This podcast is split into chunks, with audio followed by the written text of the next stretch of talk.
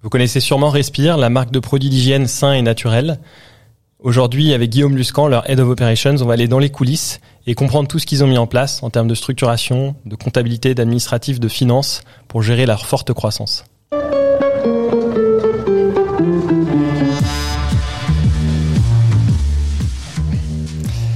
Bienvenue sur Vous avez dit finance, le podcast qui démystifie la comptabilité et le pilotage d'entreprise.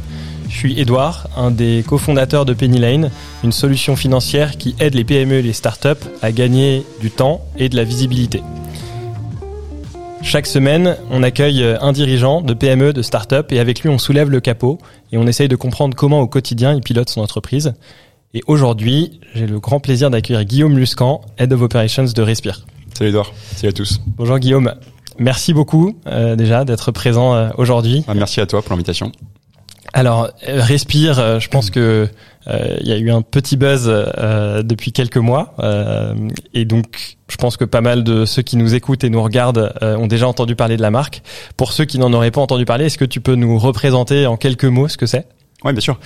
Alors, Respire, c'est une, une, marque de produits d'hygiène et de soins qui sont un naturel, deux faits en France, trois éco-responsables et quatre vegan. Voilà, c'est nos quatre, nos quatre piliers.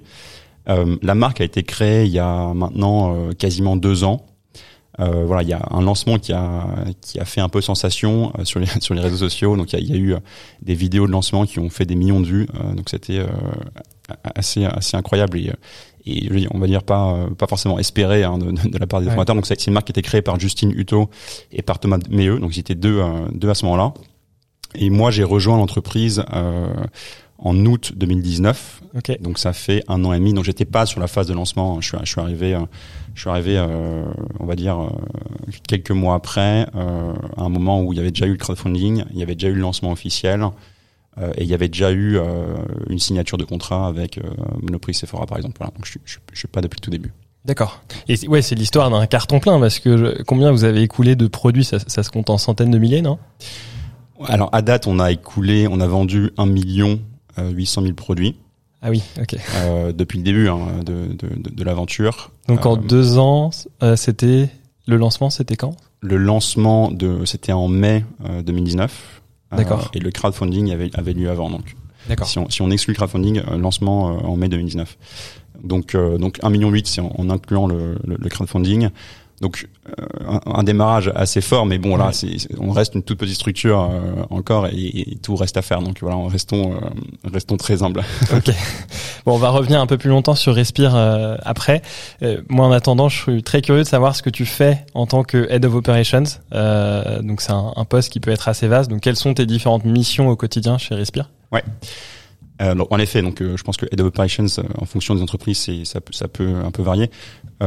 Concrètement, pour moi, chez Respire, c'est quatre dimensions. Donc, il y a une dimension supply chain. Donc, donc, je suis en charge de la supply chain. Donc, ça, ça inclut en fait achat, appro et distribution. Et la spécificité, c'est que nous, en distribution, on est omnicanal.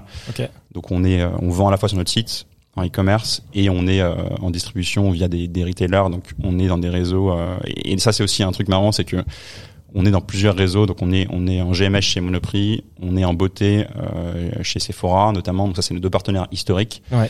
que je remercie.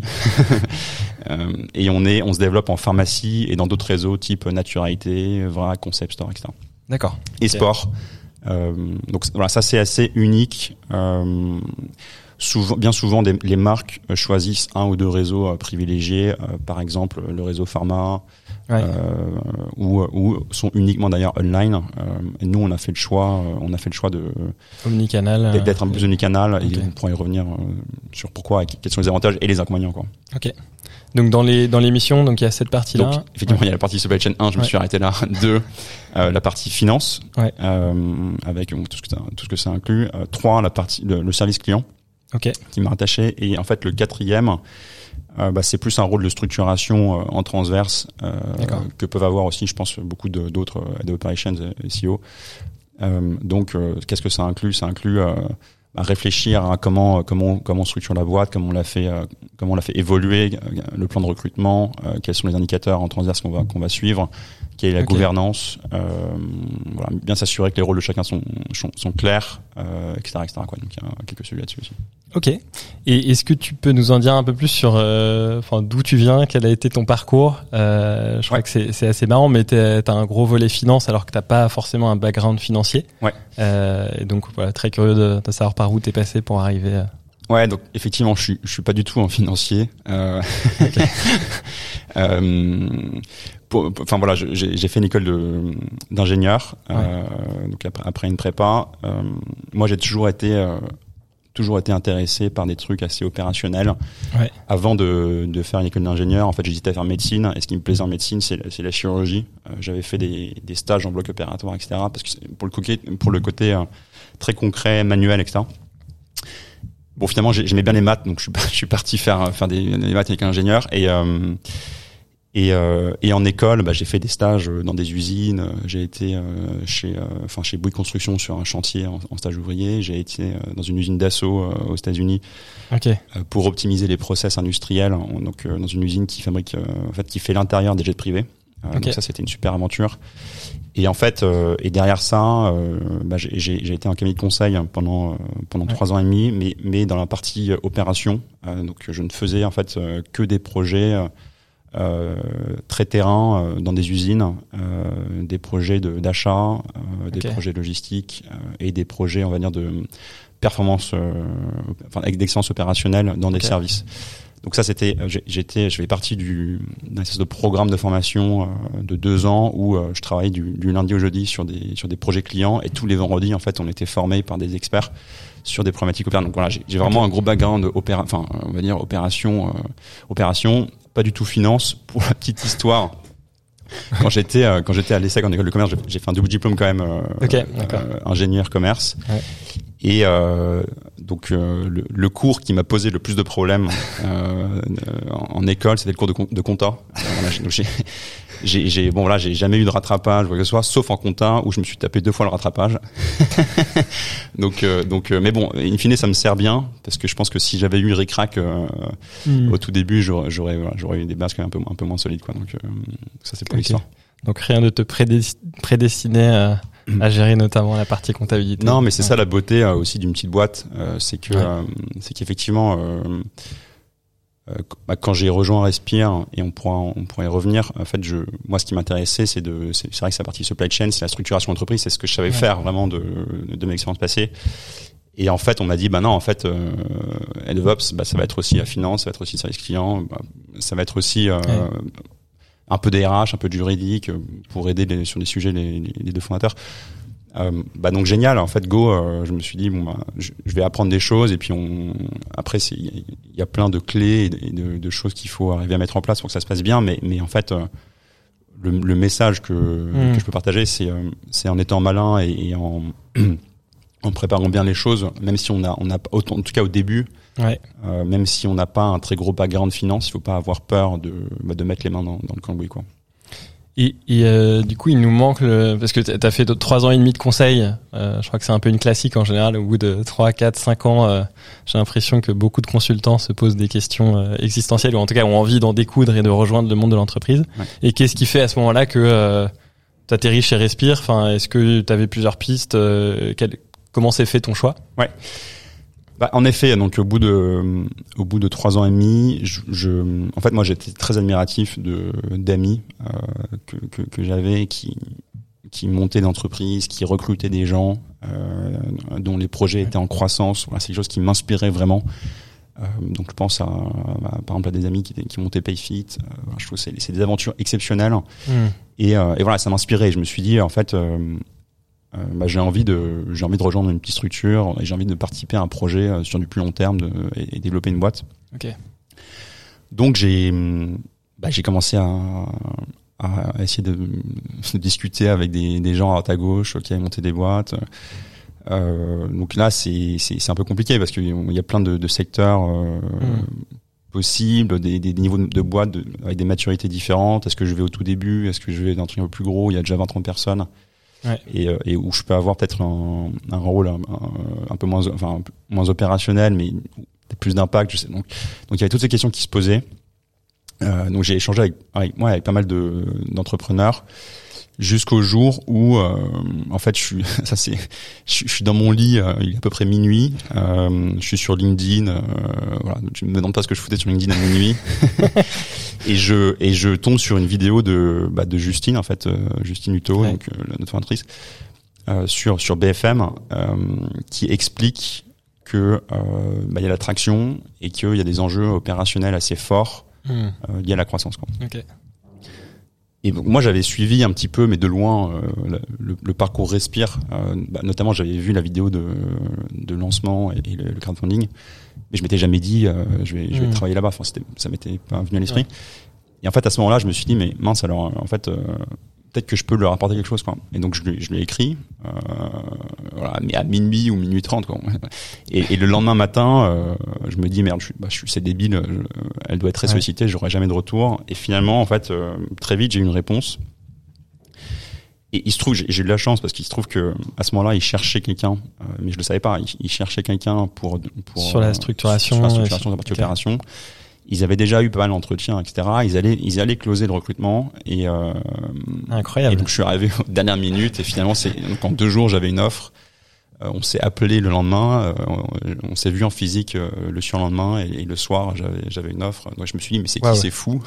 oui, c'est ça. et capacité à, à décider rapidement aussi. Ouais, assez impressionnant. Ouais. D'accord. C'est les autres qui étaient dans le process euh, qui, ont, qui ont dû être surpris. De... Non, je sais pas, mais, mais en tout cas, euh, donc en tout cas, j'ai bah, rejoint. euh, bah, moi, Mm. du coup, j'ai décidé très vite aussi. J'étais Ouais. partant, et donc j'ai rejoint à ce moment-là. Et à ce moment-là, dans la boîte, donc il y avait Justine Thomas, les deux fondateurs. Il y Mhm. avait il y avait Beryl qui était la head of product, qui avait déjà été recruté en CDI. Moi, j'étais le deuxième en CDI, et après, il y en avait un peu les les dinosaures aussi. Donc il y avait Joris, Camille et, et deux stagiaires, mais qui, avaient des, des, des contrats différents. Voilà. Ok. Et donc là, on est en août, c'est ça, au moment où tu. Là, on est fin août, Fin août, euh, ok. 2019. Euh, donc voilà, je, et je me souviens, euh, c'est un moment assez marrant. Euh, quand le premier jour en fait où j'arrive dans la boîte, on déménageait. Et donc j'ai passé mes en fait mes premiers jours à porter des cartons, à faire des cartons, euh, à, à réinstaller les trucs. euh, Enfin bon, en fait avec les moyens du bord parce qu'on a on n'a pas payé de déménageurs, on avait des, on avait des Ouais. cartons qui sont tombés dans la rue. Enfin bon, c'était c'était un sketch, c'était c'était super. Ce qui devait un peu changer du quotidien en cabinet de Ouais, conseil. complètement, euh, ouais. ok.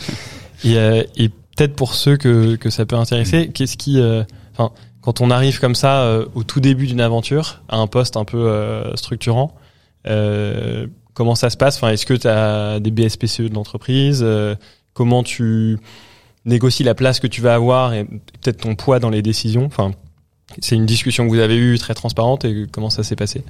Bah, c'est une discussion qu'on a eue avant que j'arrive sur la Ouais. partie euh, package. Je pense que ça c'est normal. Enfin, il faut euh, Hmm. il faut clarifier euh, les attentes. euh, Qu'est-ce que ça, qu'est-ce, comment ça marche exactement? C'est un mécanisme qui est pas évident les BSPCE.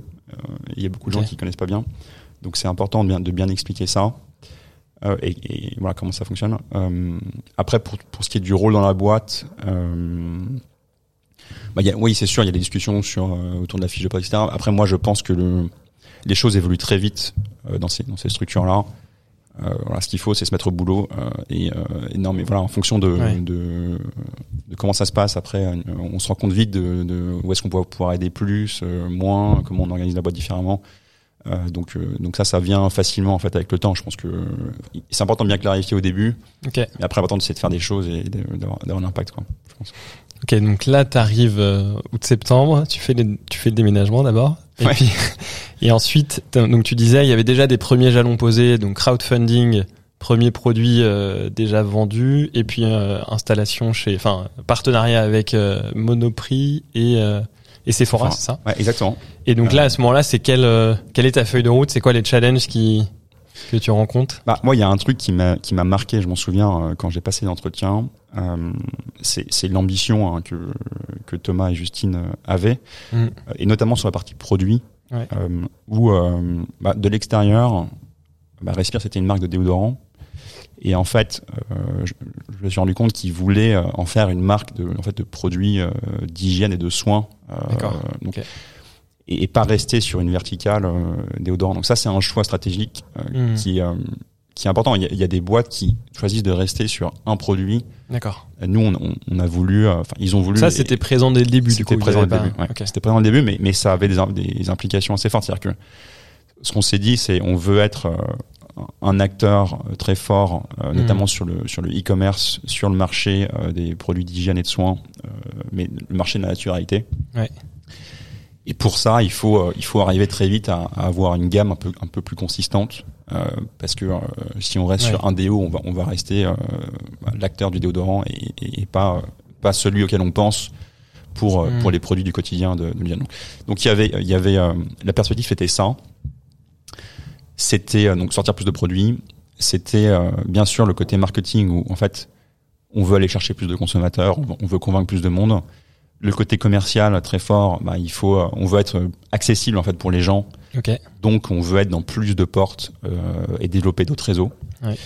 Euh, donc voilà, là, en fait on retrouve les, les, les quatre euh, Mhm. équipes dans la boîte l'équipe produit, l'équipe euh, commerciale, l'équipe communication marketing et l'équipe ops où bah, en fait pour faire tout ça il y a- Ouais. il y, a besoin de, de réfléchir à comment on va livrer, euh, bien optimiser le- le- les, les stocks, les appros. Euh, Ok. Il y a besoin de, de Ouais. bien bien structurer la finance, etc. Donc il y a ces quatre gros pôles euh, Ouais. qui sont. Ok. Donc c'est Beryl, Justine, Thomas et toi. Ça sur Donc, chacun. euh, Beryl Ouais. sur la partie produit, Jennifer sur la partie commerciale, Ah oui, pardon. Ok. euh, Thomas, enfin Ju- Justine beaucoup sur la partie marketing en plus de sa casquette de, de- de fondatrice. Ouais. Désormais, c'est Marie qui nous a rejoint tout récemment sur, sur cette partie-là, et moi sur la partie opération.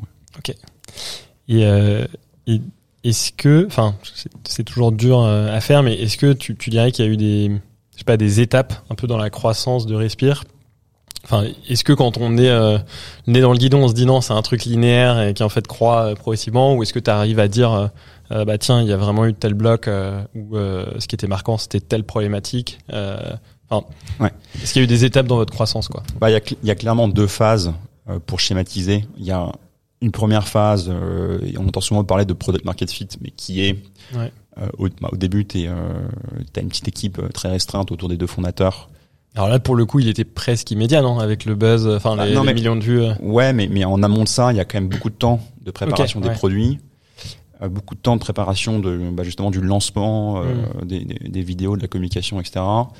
Euh, Commencer à préparer la, la suite, hein, les nouveaux produits, etc. Donc euh, signer euh, les, les premiers partenariats avec des clients, euh, réfléchir à comment on se finance. Donc ça, c'était une phase Hmm.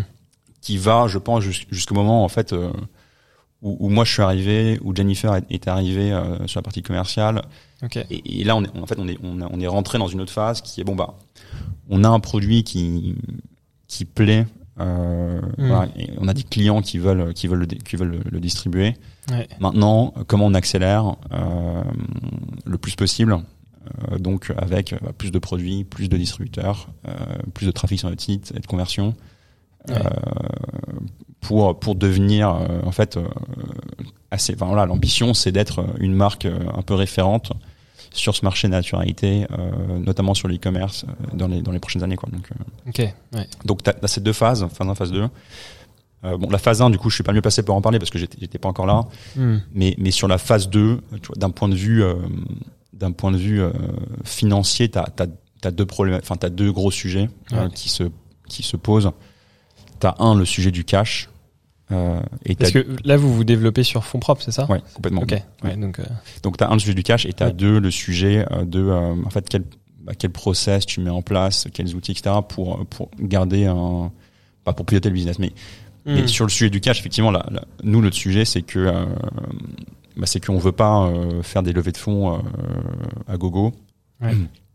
Euh, on, on veut, voilà, on veut se développer de façon autofinancée pour garder une certaine liberté, pour pouvoir, pas de raison, je, je vais pas revenir dessus, mais en tout cas, Ouais. c'est- la stratégie qu'on prend à date. Et en face de ça, on veut quand même avoir une croissance qui est très forte et, euh, et sortir plus de produits. Donc, qui dit croissance dit aussi augmentation du BFR, Ouais. euh, parce que euh, bah, c'est mathématique. Si tu fais deux fois plus de ventes pour avoir le même niveau de la même couverture de stock, bah, il faut deux fois plus de stock. Euh, et, et comme euh, bah, comme en plus on, on- on lance des références et que tu as des pics de volume de vente quand tu fais Ouais. des lancements etc. Donc tu as besoin de enfin tu as, un BFR qui, euh, qui qui augmente fortement et, et surtout en fait quand tu développes des, des réseaux type pharma etc où en fait tu as, des- conditions de paiement qui sont pas les plus mauvaises mais comme c'est très fragmenté Ouais. tu, tu peux pas forcément facilement mettre en place des, de la facturage ou des soldes qui, comme sur euh, des Ah clients comme, comme Monoprix Sephora. Donc t'as donc t'as un gros sujet cash. Euh, et, et ce qui est compliqué en fait là-dedans, euh, quand t'es autofinancé, c'est que euh, t'as toujours un arbitrage entre euh, bah, ta trésor et ta rentabilité, euh, notamment sur la partie approvisionnement. Euh, plus tu passes des commandes élevées auprès de tes fournisseurs, plus tes coûts sont Ah oui. réduits, plus, Ouais. tes, ouais, plus tes prix d'achat sont réduits, et donc plus de rentabilité. Et c'est- assez net, hein. c'est-à-dire que euh, si tu doubles ou tu triples tes appros, tu vas réduire, euh, tu vois, significativement de 5, 10, 15, 20% en fait le prix d'achat. Donc, donc en fait en termes de rentabilité c'est très intéressant, mais tu défonces ta trésor quoi. Super Donc, intéressant. donc tu as toujours en fait ce, ce chemin de crête entre euh, est-ce que en ce moment je et ça évolue en fait tous les Mm. tous les quatre mois on va dire en fonction de bah, justement la situation mais comment je est-ce que tout de suite là je j'optimise ma ma trésor ou euh, ou ma renta? Donc voilà Donc ouais, en fait, tu as un peu trois euh, leviers. Tu as trésor renta, comme tu disais, et puis tu as aussi croissance, à quel point on accélère. Ouais. Et du coup, avec l'impact que ça peut avoir sur... Et, et- et effectivement, tout, l'objectif, c'est euh, bah, c'est de, de faire le plus de croissance possible. Et pour faire la croissance, il faut, il faut investir. Ouais. Euh, donc pour investir, euh, bah, il faut du cash. et pour du cash, il faut être rentable. Donc c'est un peu le serpent qui se mord la queue, mais c'est ça qui est super intéressant dans le, dans le truc. Quoi. Et, et du coup, comment tu, Et comment ouais, tu en tranches, comment en fait, tu décides Ouais, et en fait, il y a un autre truc qui est important, c'est que l'intérêt d'avoir de la rentabilité, Ouais. euh, c'est qu'en fait, quand tu es auto-financé, en tout cas, tu fais pas de levée de fonds euh, dilutive. Mm. Euh, bah, si c'est assez simple. En fait, si tu fais, je n'importe quoi, 100 de bénéfices, donc tu as 100 de fonds propres, tu, tu peux aller voir les banques et leur demander un emprunt de 100. Quoi. Ah oui, Euh, d'accord. Typiquement, tu, en fait, quand tu discutes avec des banques, tu, Ouais. tu peux aller plus loin, mais en tout cas, un, ratio 1 pour 1 entre fonds propres et, euh, et endettement, c'est un Ouais. ratio un peu classique. Euh, en tout cas, pour une boîte assez. Voilà.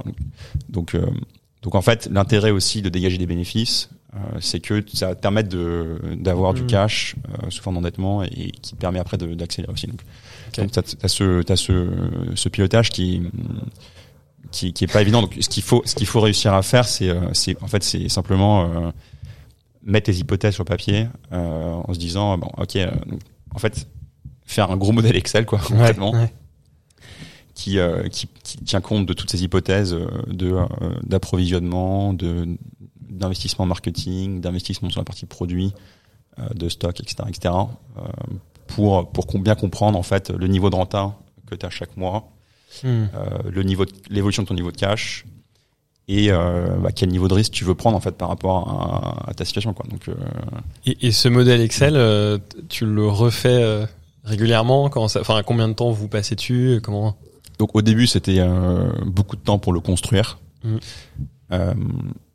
Ensuite un truc que j'ai que j'ai fait c'est qu'on l'a fait euh, un peu expertisé euh, par un par un financier euh, qui s'appelle Christophe Demar euh, qui a 50 55 ans probablement. Je, je sais, en fait je sais, sais rien mais je, dirais par là et, et qui a beaucoup d'expérience Qui a de la bouteille, ouais, qui a de ouais. la bouteille et qui a pu nous dire ok ça c'est ça c'est très bien ça il faut peut-être un peu améliorer comme ça. Mm. donc ça ça aide pour pour voilà pour être plus serein en fait sur sur la construction sur sur la pertinence du modèle et ensuite ce qui est super important c'est de faire des scénarios de 1 donc c'est de se dire bon en fait Ouais. si mes ventes euh, euh, évoluent pas aussi vite euh, à la hausse ou euh, ou si on se stocke plus etc si on investit plus en marketing comment ça comment ça évolue quoi Hmm. donc faire des, beaucoup de scénarios euh, prévoir prévoir parfois le pire bah notamment euh, en ce moment quoi c'est on, Ouais. on peut avoir des situations euh, plus délicates Ça, ça a quel impact là justement? Enfin, qu- quand tu dis en ce moment, tu, par- tu penses au Covid ouais, je euh, pense au Covid et, euh, et aux fermetures de magasins quoi Euh, Ouais. donc ok. tout, enfin alors les, les- pour nous ça a eu un impact significatif euh, parce que euh, ça ça a voulu dire euh, fermeture des Sephora Ah oui, d'accord. Euh, pharmacie, euh, la plupart des, enfin voilà, je pense que les, les produits qui se vendaient bien en pharmacie, c'était du doliprane, euh, du, des gels, euh, Mm. des masques, pas des, pas des produits, pas forcément des produits respiratoires. Et en, et en, et en plus de ça, ça ralentit, ça ralentit la- l'acquisition de Ouais, L'ouverture des portes. l'ouverture de pharma. ouais. ouais. Et tous les concept stores, les petits magasins dans lesquels on était aussi ont, fermé. Donc, D'accord. donc, Ah donc pour vous, ça a plutôt été parce qu'on aurait pu penser que. donc il y a eu un boost sur le online mais qui Ok, compense d'accord. pas la perte, euh, enfin le manque à gagner sur le sur le offline. Après, on est Ok. on- on n'est pas dans une situation euh, critique. Donc ma pensée va plutôt à, à Ouais, ceux qui, en sou- qui souffrent le plus de cette situation. Donc nous, euh, Mm. nous, on a un manque à gagner, mais c'est mais c'est pas catastrophique. Euh, mais mais mais il faut savoir prévoir en fait parce que enfin an- anticiper au Ouais. mieux possible selon la situation parce que si on avait investi un peu plus brutalement ou euh, on était un, un peu moins prudent à certains moments, on aurait pu un une risque, situation- hein. on aurait pu dans une situation plus délicate. Quoi. Euh, je, je referme la parenthèse sur le, le Covid. Ouais. Tu as parlé de pilotage. euh, et du coup, vous avez votre modèle un peu qui vous permet de naviguer avec vos différents euh, scénarios ou scénarii selon les, Ouais. selon les préférences. Mais du coup, toi, qu'est-ce que tu regardes comme indicateur? Enfin, j'imagine que tu compares un peu votre réalisé versus euh, le modèle que vous aviez prévu. Et est-ce qu'il y a des indicateurs que tu regardes et en gros à quelle fréquence tu, tu regardes ces indicateurs? Moi, c'est assez, enfin, c'est assez basique hein, ce que je fais. Ouais. Euh, bien sûr, ce, que je regarde, c'est les ventes. Euh. Donc ça, c'est tous les jours. Euh, parce que si si on si je vois une tendance baissière, en tout cas une tendance qui est pas alignée avec ce qu'on anticipait, ça permet de, de se dire bon, peut-être qu'il va falloir mettre à jour le modèle dans les dans les prochains jours. Donc bon, les ventes, c'est- la Donc base. Là, tu as tes ventes online ou tu as aussi un, truc qui te permet de savoir euh, Alors- sur les autres canaux euh, Ouais, donc vente online, donc ça c'est ça c'est la beauté du online, c'est qu'on a tout Ouais. à donner. Euh, sur les autres canaux, euh, compliqué, mais par contre ce qu'on voit c'est le sell euh, c'est le sell in. Ouais, ok. C'est ce que nous on, on livre euh, chez, chez les clients quoi. Donc après on n'a pas toujours la vue euh, précisément ou la fréquence qu'on qu'on aimerait avoir euh, sur, écoulements, sur, sur les euh, écoulements, le sell out, donc les ventes en, ma- en magasin quoi. Ouais.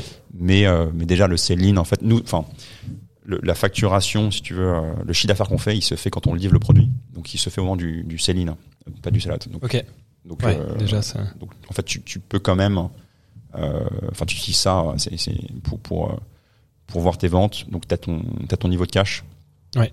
qui est, bah, qui est essentiel. Donc, ça, tous les jours, mais, mais le, mais le, on va, on va dire, le vrai moment, enfin le, le- le point, le moment où je me pose, c'est le vendredi après-midi pour regarder précisément, voilà le, le niveau de cash. Donc une fois par semaine. Euh, la renta, ça on le fait une fois par mois. D'accord. Euh. Et une fois par mois, du coup, effectivement, on, on- on regarde par rapport au modèle euh, de Prève, qu'est-ce qui s'est passé sur le- sur le mois passé, Ouais. et on fait notre, voilà, on fait notre reporting et on compare le réalisé versus l'objectif. Et donc on- et après on remet à jour aussi sur les prochains mois. Quoi. Et t'es- euh, sur la renta, t'as pas un. Enfin, comme tu, tu fais des achats spot, j'imagine, euh, auprès de tes fournisseurs, euh, parfois en masse, et après t'as des écoulements euh, à différents moments. Ça, ça, ça va, c'est facile à calculer, ou est-ce qu'il y, y a quand même des petits retraitements à faire avec. Ouais, en fait, en fait, deux choses. Dans le quand tu fais ton ton PNL, Ouais. donc le tes COGS, c'est les c'est les prix des produits que tu vends. Donc en fait, même si tu as acheté 40 000 euh, produits sur sur le mois, Mhm. dans, ton, dans ton reporting, il faut que tu. Mais si tu en vends, euh, j'ai n'importe quoi, 5 000, euh, il faut tenir, en, enfin, prendre en compte les 5 les 5 000, pas les pas les 40 000. Par contre. Euh, en effet, en fait, on a des grilles tarifaires, ce que je te disais. Euh, Ouais. Donc, on a des produits. Euh, quand tu en commandes 10 000, ça te vaut, euh, ça, ça te coûte 1. Tu en commandes euh, euh, 20 000, ça te coûte euh, 0,92. Enfin, donc, donc ça, c'est compliqué à, à gérer Ouais. parce que tu. Enfin, aujourd'hui, ce qu'on fait, c'est qu'on on prend un, on prend un, un, coût- un prix moyen, en- moyenne, en sachant qu'en général, on va commander euh, telle, telle quantité. Mais euh, mais voilà, mais ça c'est un sujet justement on bosse dessus. donc euh, donc pour parce que parce que en effet, tu vois, au début, quand tu as des Mhm. petits volumes, bah si tu veux, t'as as un écart qui si un écart c'est c'est faible Ouais. en pourcentage, c'est- voilà, mais quand tu commences à avoir plus de volume, euh, le, le- le petit écart en pourcentage devient un gros écart en valeur, quoi. Donc euh, donc c'est ça qu'il faut euh, effectivement fiabiliser, quoi. Donc ça, ça fait partie. En fait, ça ça rejoint le deuxième truc. Tu sais, on, on se disait, euh, c'est quoi les deux en- les deux enjeux euh, financiers ouais. dans la phase 2 euh, T'as as, l'enjeu cash et après t'as l'enjeu plus process et outils. Et, euh, et moi, moi, il y a un truc qui me qui, qui m'énerve en fait. c'est quand on confond le, le, le process et l'outil, quoi. Tu, tu peux mettre en place un outil et y avoir des process pourris euh, et tu peux Ton avoir outil, des t'en ouais. sortira pas grand chose. Voilà, et tu, et tu peux avoir des bons process euh, sans forcément avoir un, un outil euh, state of the art. quoi. Euh, donc la réalité, c'est qu'il faut des deux, quoi. Il- Mhm. Mais mais euh, il faut pas croire que euh, parce que je mets en place tel truc, ça y est, le, Ouais. le problème sera résolu. Quoi. Un, un bon exemple de ça, d'ailleurs que nous on a mal fait, c'est que euh, très vite on a on a installé un outil qui s'appelle Celsi pour, tout ce qui est euh, facturation. euh, Enfin, ça, ça permet de gérer un module achat et un module vente, notamment. Donc ça, ça nous a changé la vie parce que à la base, on faisait les factures sur papier. euh, Enfin voilà, Ouais. comme comme tout le monde hein, au, Oui, au début. démarrant. ouais. Mais euh, si tu veux, on, on utilisait à ce moment-là, euh, je pense, euh, même pas 10%, même pas 5% de, des, des, des- des fonctionnalités des, des, des possibilités de celle-ci. Et, et, et en fait, la- la beauté de l'outil, c'est que tu peux, euh, pour chaque facture, tu vois, euh, mettre à jour, des, avoir des statuts, avoir des tags Mhm. qui te permettent de savoir très vite en fait bah, ton, tes, tes créances clients, tes dettes fournisseurs, euh, euh, tes, les statuts des livraisons, enfin plein de choses.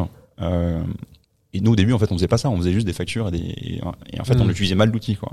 Euh, Ouais. et, et avec le temps et c'est pas grave parce que c'était que le début, mais mais c'est pour dire que euh, t'as, il faut faire avancer les deux en parallèle. Et donc euh, t'as un enjeu cash, mais voilà t'as un enjeu aussi euh, de, de pouvoir être plus précis au fur et à mesure euh, et mettre en place les bons outils quoi. Donc, celle-ci c'est un exemple. Et justement, ouais, côté outils, euh, il y a celle-ci qui fait vente et achat. Est-ce qu'il y a d'autres, enfin, ouais, d'autres process et outils où au fur et à mesure tu t'es dit tiens, je commence à avoir ce, enfin, je commence à rencontrer ce besoin que j'avais pas avant et donc Ouais. besoin de créer un process et d'avoir l'outil qui, qui m'aide. Donc, bah, il y a celle-ci qui a qui a répondu à, cette, à ce problème de euh, faire ses factures sur papier, qui ça Hmm. générait des erreurs. On retrouvait plus les bons euh, les bons les, enfin les bons documents. euh, on n'avait pas de suivi de est-ce que c'est livré, est-ce que c'est payé, etc. Donc ça, ça a bien répondu à ce problème-là. Et au sujet d'analyse aussi, parce que derrière, tu peux en fait analyser par produit, par client, tout est tout. Les problèmes qu'on a eu ensuite, c'est ça, c'est un problème classique, je pense. C'est euh, Ouais. comment, quand tu as plus de personnes dans la boîte et que les gens sont amenés à faire des dépenses, euh, bah, faire en sorte que les justifs soient, les justificatifs soient Ouais. gardés. Et ça, c'est un, c'est un bon exemple inverse, c'est-à-dire que on avait, je pense, mis en place un bon process, mais pas, on, on était sur Conto et donc on, on se passait les cartes bleues, donc ce qui est pas top, mais c'était très clair en fait. Voilà, il faut garder le justif, il faut le mettre à tel endroit sur le drive, le renommer de telle façon, euh, etc., etc. Ok. Mm.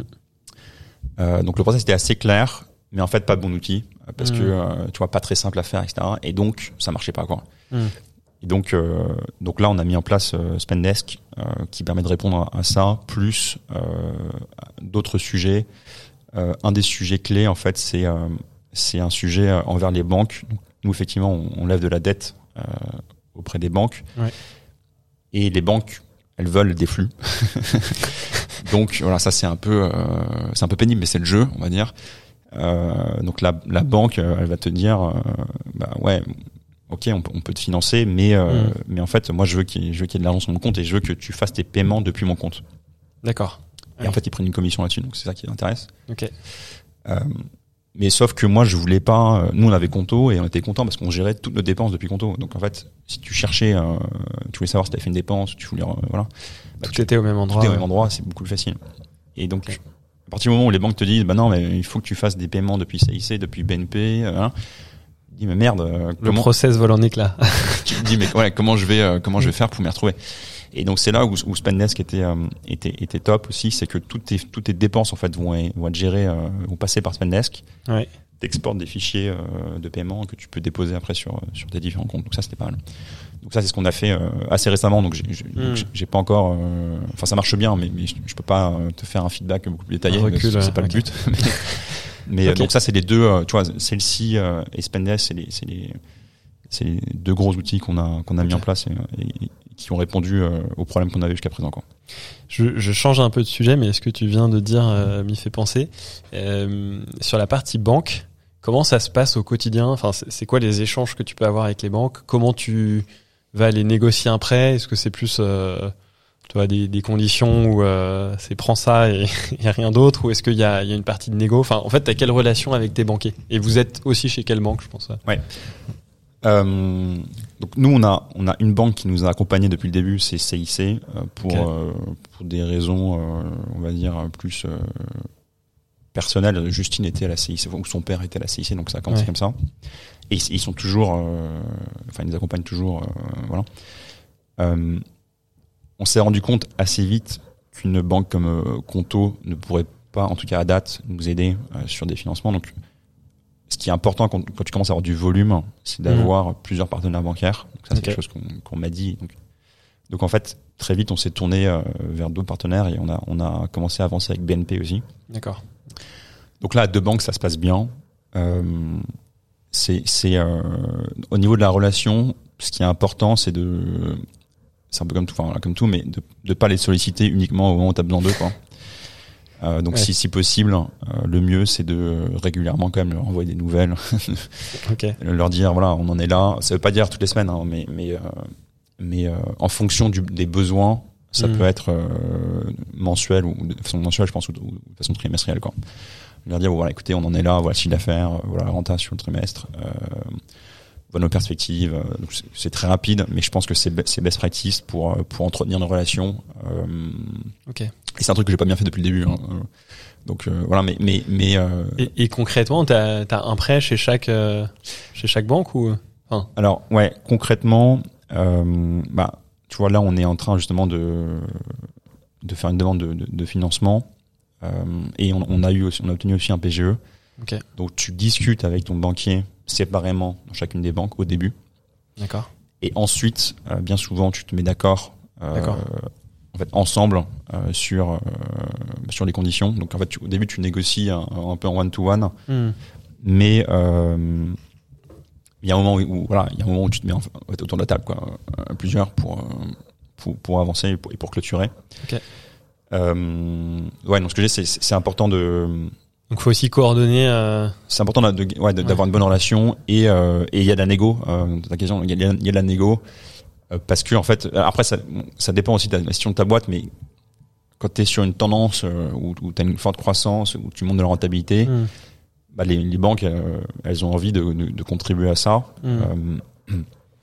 Si tu es dans une situation où, où tu as, où là, où peu de croissance et ça va mal, bah, c'est plus compliqué. Mais, mais d'où l'importance en fait de justement de peut-être de, de prendre tes précautions et d'aller chercher euh, de Mhm. l'argent au moment où ça se passe bien, Ouais. euh, parce que sinon après c'est dur.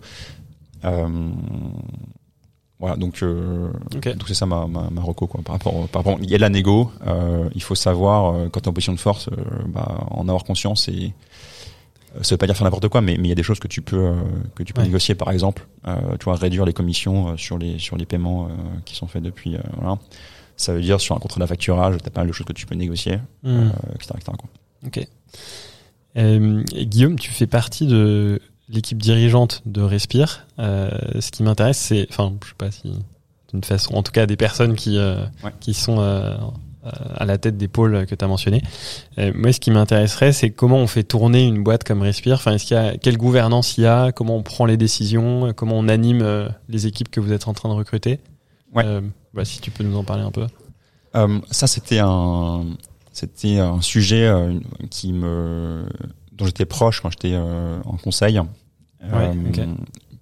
Avec cette casquette excellence opérationnelle, c'est- des choses que j'ai souvent déployées en fait. en tout cas, j'ai essayé d'aider les équipes dans des, dans des grands groupes à améliorer leur, leur organisation, leur gouvernance, leur procès et tout. Donc, bah, en arrivant chez Respire, j'ai été, j'ai proposé pas mal de choses. Ce qu'on a, ce qu'on a gardé, c'est euh, bon déjà tous les lundis, euh, on fait un espèce de kick-off, on appelle ça le team Mm. meeting.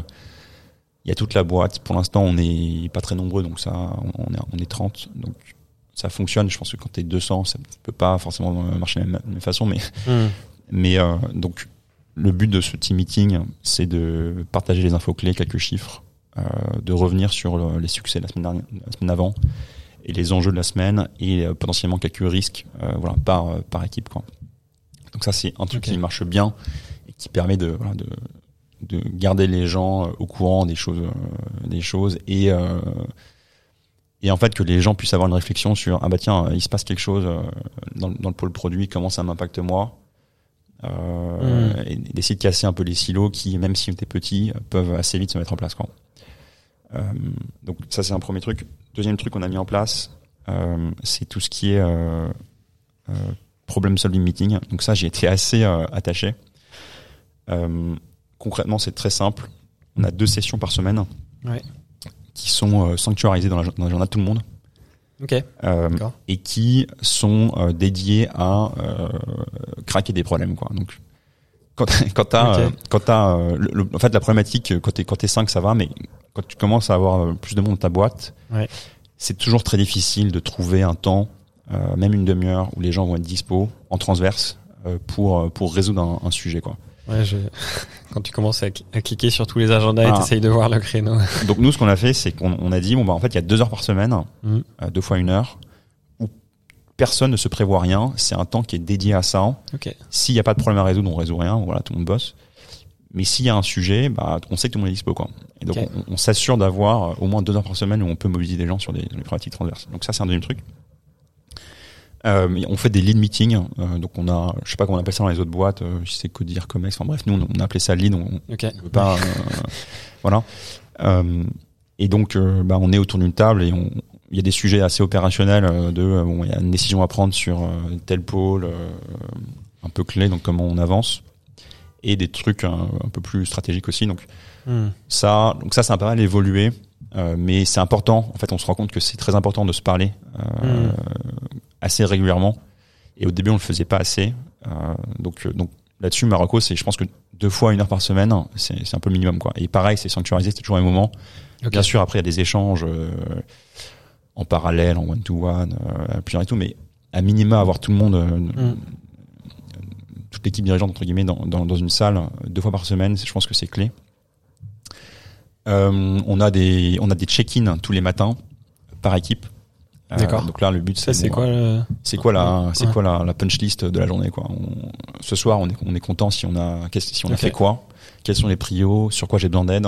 Euh, Équivalent du stand-up euh, des devs, là. ouais, Ok. exactement.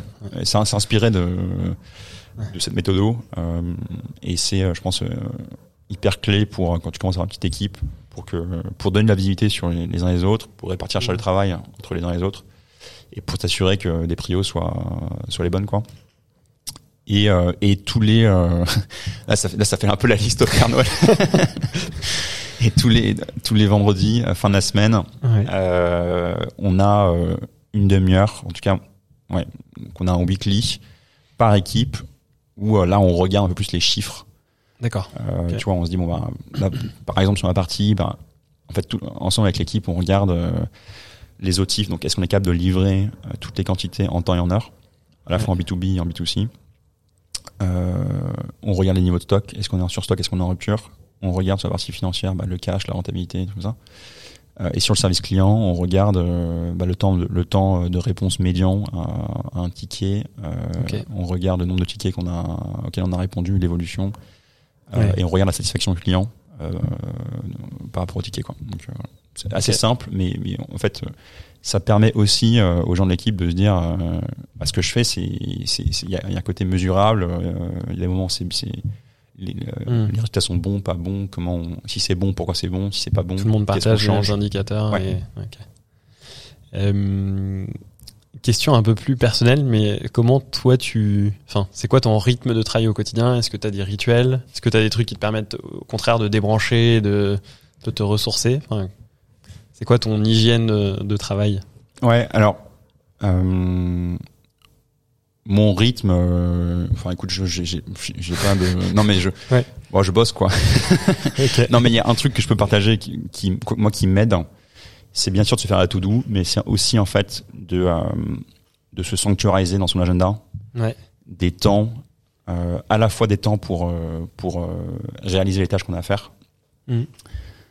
et, et en fait c'est des temps où, je, où je- du coup je suis occupé. C'est-à-dire que je me, je, me, je me garde une heure ou deux heures pour travailler Mhm. sur tel modèle, pour réfléchir à ça, et, et pendant ce temps-là, sauf urgence, bah en fait je regarde pas mes messages. voilà. C'est un Ok. truc qui m'aide à être plus efficace. D'accord. Euh, euh, et à t'assurer aussi que euh, les trucs importants tu les fais parce que sinon t'es vite pris dans, dans, dans plein de choses Ouais. Donc donc bah, par exemple si je veux si, si je veux faire du coaching à mes équipes euh, Ouais. bah je, en fait je, toutes les six semaines j'ai une heure dans mon agenda qu'on essaie de pas bouger euh, où en fait bah, on, on prend une heure avec l'équipe enfin avec euh, Mhm. en one to one et je on fait du feedback on, on réfléchit à comment on, on peut former la personne un peu mieux Enfin, comment, je- comment je peux former etc. et comment la personne va évoluer mais c'est le genre de choses euh, si en fait tu sens que tu réalises pas ça dans l'agenda tu le fais pas parce que t'as pas le temps et c'est toujours dépriorisé Donc, ça c'est un peu voilà c'est le seul truc que je peux partager je pense intéressant sur ça Et après sur le comment je me comment je coupe, bah, je- j'essaie de faire du sport. Ouais, ok. Euh, donc voilà, j'aime beaucoup le sport, donc je fais plein de trucs. Et, euh, et puis voilà, c'est toujours sympa de, de, de voir des potes aussi, et puis de, de boire une bière quoi.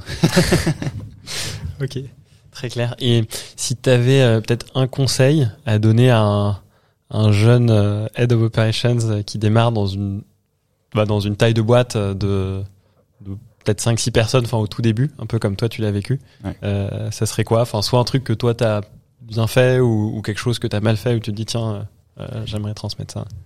Je pense que enfin, euh, la clé, c'est de, euh, c'est de euh, discuter euh, avec euh, d'autres personnes qui ont le même rôle ou qui ont le même rôle avant. OK. Euh, moi, c'est ce que c'est ce que j'ai fait. Euh, euh, et, et si on n'a pas des contacts, bah, en fait, moi, j'avais pas de contact. Je venais d'un, Mm. je venais d'un quel conseil. J'étais pas dans le milieu startup. Euh, mais euh, bah, soit les fondateurs, souvent, euh, sont- ils ont en fait, ils sont amenés à avoir des relations avec d'autres euh, d'autres boîtes et donc ils peuvent te mettre en relation avec euh, des gens qui ont le même poste dans d'autres boîtes soit tout simplement en fait en, en démarche, enfin en contactant les gens directement sur LinkedIn. Euh, Très souvent, la plupart du temps, euh, Ouais. tu as une réponse et en fait tu prends un café, tu vas déjeuner. Et ça, euh, je, enfin c'est clé. Moi, euh, quand je, moi, quand je suis arrivé chez Respire, il y avait, il y avait beaucoup de sujets. Euh, une des personnes qui m'a qui m'a aidé à prendre du recul, euh, qui m'a aidé à valider en fait les différentes étapes et les trucs à mettre en place, bah, c'est euh, c'est Romain Barral, euh, l'ancien COO de FID, voilà, qui avait vécu ça en fait bah, deux ans ou trois ans avant moi, donc, donc euh, vraiment du d'une aide précieuse. Et je parle de lui, mais en fait j'ai- voilà j'ai aussi vu des, des gens de, de Birchbox, du style français, etc. Donc c'est super important de de faire tu l'effort. t'oxygènes, tu te, ouais, de faire l'effort d'aller voir ces gens même si t'as as, des journées qui sont bien remplies parce qu'en fait c'est ça qui te permet de d'être serein sur le, le travail que tu fais quoi. C'est la bonne façon d'aborder les choses euh, et du coup de bah, de, de mieux délivrer quoi. Et la suite pour toi, et peut-être, euh, euh, comme on est sur le podcast, vous avez dit finance, peut-être le, le challenge que tu vois, ou en tout cas le gros enjeu que tu vois côté finance euh, dans les mois à venir, euh, c'est lequel? Enfin, et, et si tu peux juste revenir sur la structuration de ton équipe, euh, je crois savoir que tu as recruté quelqu'un. Ouais. Euh, je pense que ça peut aussi être intéressant. donc au-delà des hum, effectivement des du cash et des outils nous un, un gros sujet qu'on a eu euh, c'est que- enfin c'est Ouais. euh, c'est comment je structure euh, la, la partie finance chez Respire Euh, on a on n'a pas vocation nous euh, on n'a pas vocation à être une boîte de 200 500 personnes en tout cas pas du tout à Mhm. très court terme Euh, on a un modèle qui devrait nous permettre de avec euh, 30 40 euh, peut-être 50 personnes de faire euh, bah, plus de chiffre d'affaires euh, d'avoir plus de références etc, etc. Ouais. donc c'est pas envisageable d'avoir euh, enfin tu vois on, parle pas d'une équipe Oui. finance avec euh, un CFO euh, deux contrôleurs de gestion euh, deux comptables euh, etc, etc. Hmm. Mais euh, t'as, moi, t'as, t'as quand même besoin, t'as quand même beaucoup de choses à, à gérer, à analyser. Donc, donc, euh, on je me suis dit, mais comment, euh, comment ça se passe? Donc, il y avait un peu trois options. Il y avait l'option euh, bah, recruter un profil euh, finance très expérimenté, un peu senior. Mais donc ça, c'est option 1. Option 2, euh, recruter un, un chargé administratif financier, donc un, un RAF. Ouais. Option 3, qui est une option qui se pose dans pas mal de boîtes. Euh, mais c'est à quel, à quel moment aussi tu veux internaliser la partie comptable. Ok. Euh, donc, bah finalement, euh, j'ai fait l'option 2. D'accord. Pourquoi? Parce qu'en fait. Avec le, le volume d'affaires qu'on a, euh, c'est pas c'est pas pertinent, tu vois. De, on a on a on n'est pas encore dans une logique où on veut faire des levées énormes, euh, faire du M&A. Donc en fait, avoir Mhm. un, un profil très senior financier, pas pertinent à court terme. Euh, la compta, ça ça ça va être un sujet peut-être euh, dans les prochains mois ou, ou années, mais il faut en fait avoir un bon expert comptable. Hmm. Euh, ça c'est clé euh, dans pour, pour bah, pour développer la fonction finance. Euh, donc ah, et un bon expert comptable c'est quoi? C'est pas juste un expert comptable qui euh, qui te fait ta, ta compta à la fin de l'année quoi. Ça ça marche pas. Donc il faut pouvoir lui parler ré- régulièrement. Il faut pouvoir avoir du conseil de sa part et donc plus ton expert comptable est, est efficace en fait sur les tâches euh, de comptabilité au quotidien euh, et plus il est dans une logique de conseil et te, te dire attention à ça, ça ça va être un piège. Est-ce que vous avez fait gaffe à ça Est-ce que vous avez- là, ça a de la valeur. Si, si t'as pas ça, euh, ben il faut euh, soit changer d'expert comptable, soit enfin, en tout cas clarifier les attentes Ouais. euh, ou changer ou mettre en place des outils. Mais mais ça c'est hyper clé. Et donc et donc nous, donc j'ai pas recruté de comptable du, du coup. Ouais. Et et, et, ce du coup ce que j'ai fait, c'est que j'ai recruté un, un RAF qui va euh, bah, pouvoir euh, justement euh, tu vois gérer avec l'expert comptable euh, des sujets de comptabilité, qui va pouvoir gérer ta Mhm. paye, on a mis Payfit en place, euh, qui va pouvoir euh, gérer des sujets tu vois plus administratifs, de, de, Ouais. de contrats, etc. Qui va pouvoir euh, via, D'avoir Spen, via côté Spendesk, très opérationnel, mais quand même aussi capable. euh, capable aussi de mettre à jour tous les modèles. d'analyser, C'est-à-dire que tu vois, euh, maintenant je, je suis plus, c'est moi qui ai construit le modèle et on, on l'a structuré, mais maintenant c'est c'est Jean que j'ai recruté qui euh, qui le met à jour, qui fait les modifications, qui le fait évoluer, qui l'optimise. Euh, voilà, il faut, c'est ce profil-là quoi, qui qu'on a jugé euh, nécessaire d'avoir. D'accord. Euh, ouais, donc je t'ai répondu sur la partie. je je sais plus où on en Ouais. est du coup. Enjeu de, bah, tu disais peut-être la partie financement, euh, t'es en train de boucler, c'est ça. hein? Ouais, donc dans les enjeux qu'on va avoir, Ouais. On aura toujours ce, ce sujet euh, BFR euh, financement. Enfin, Ouais. hein. Euh, donc euh, bah là, il va falloir continuer à dégager du bénéfice, euh, Mm. aller chercher la dette progressivement. Donc on fait en fait on chercher la dette, on fait des bénéfices, on, on se refinance. Donc ça, je pense que c'est, enfin en tout cas à date, je veux voir ça comme ça. Ouais. Euh, on va avoir un sujet, euh, tu vois, d'affiner en fait les reporting. Euh, Ok. Aujourd'hui, on était euh, un peu 80-20, euh, donc on, on était bon sur, je pense qu'on est bon sur la partie prévision, euh, prévisionnelle, mais sur, euh, on n'est pas très bon à date sur la partie euh, euh, analyse, tu vois, un peu contrôle de gestion, c'est-à-dire analyse de, des, des- des- des différents KPI euh, plus précis Ces leviers que tu Ouais. pourrais avoir. euh. d'un point de vue vraiment financier quoi. Euh, euh, donc on- et, et sur la partie euh, compta, bah, tu vois, il y a un truc qui est pas très best practice qu'on faisait, c'est, enfin je pense, c'est que euh, on a toujours fait des des reporting mensuels sur la base de la trésor. D'accord. Euh, ce qui est bien au début, en engagement, quoi. mais voilà, mais, mais en fait, il faut aussi pouvoir euh, faire faire la même chose sur la base de ta compta, quoi, de la compta analytique. Et donc ça, c'est bon, au tout début, euh, en fait, il y a même pas de reporting, donc donc euh, l'histoire va dans le bon sens. Chaque chose en son temps. Voilà, mais, mais finalement, il faut, euh, tu vois, si tu veux fiabiliser, etc. Euh, il faut, euh, faut pouvoir faire plus d'analyse, enfin plus, de pro- process en fait financier quoi. Donc ça, on est, on est en plein dedans. Génial. Merci beaucoup, Guillaume. On arrive à, à la fin de ce podcast. J'ai un, en général, il y a une petite question que je pose. C'est si on devait inviter quelqu'un après toi sur ce podcast, qui est-ce que tu me conseillerais d'inviter? Bah du coup, euh, du coup trois personnes. Euh, Trois personnes. On va Non, revoir le trois format du personnes. podcast. euh, bah, une première personne, c'est Romain Barral, j'en ai parlé un petit peu, euh, qui est l'ancien Ouais, CEO de de, Feed, de Feed, et qui, qui monte une boîte là, donc là, qui pourra t'en parler. Euh, Qui est quoi? euh Ah ben non, mais je peux là. Je, Ah, ok, d'accord. je, je sais pas s'il s'il veut en parler pour l'instant. Donc, donc euh, voilà. Donc c'est intéressant. Donc, un- une marque qui, qui vend à la fois en ligne et aussi en distribution. Donc. Euh, Il y a Guillaume Linet qui est le chief of staff de Spendesk Ok. et qui, je pense, a des choses intéressantes à partager parce qu'il a, pour deux raisons. Un, il a raison, il a rejoint euh, l'entreprise euh, assez tôt. Ils étaient 15-20, je crois, à l'époque, et, Mm. euh, et ils ont levé beaucoup d'argent. Donc, sur comment on, on peut structurer la boîte et des sujets financiers euh, qu'il a géré lui-même. Et la deuxième raison, c'est qu'en fait, c'est une boîte de services financiers, donc il pourra aussi avoir des, des recos par rapport aux, aux besoins qu'il voit chez, les, chez les clients qu'il a. Ouais. Et troisièmement, mais alors, euh, je, bon, je sais pas s'il acceptera de venir, mais c'est Christophe Demar, donc c'est la, c'est le, c'est la personne qui a de la bouteille Ah oui, d'accord. euh, euh, et qui nous coach, enfin qui me coach, on va dire une fois tous les euh, deux trois mois. Et, souvent même je l'appelle entre temps. donc voilà. Donc, ce fameux monsieur de 50, 55 ans. voilà. Non, ça, ça, ça, je sais pas, je retire, mais, mais en tout cas, euh, Ouais. voilà. Je pense que lui et qui lui a, a aidé euh, à coacher beaucoup de à coacher euh, beaucoup de ouais. beaucoup de PME et de, de startups sur des enjeux financiers. Donc je pense que son expérience peut être vraiment super intéressante. Génial. Merci beaucoup, Guillaume.